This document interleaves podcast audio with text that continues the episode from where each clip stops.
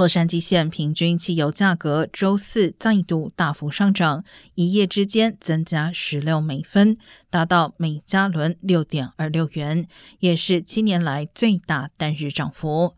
过去约三周时间，南加州油价再次大幅上涨。洛县油价七天内涨幅近七十美分。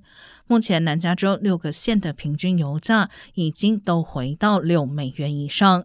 陈县周四平均油价为每加仑六点二五元，河滨县平均油价为每加仑六点一零元，而全国平均油价保持在每加仑三点八零元，比南加州便宜两美元以上。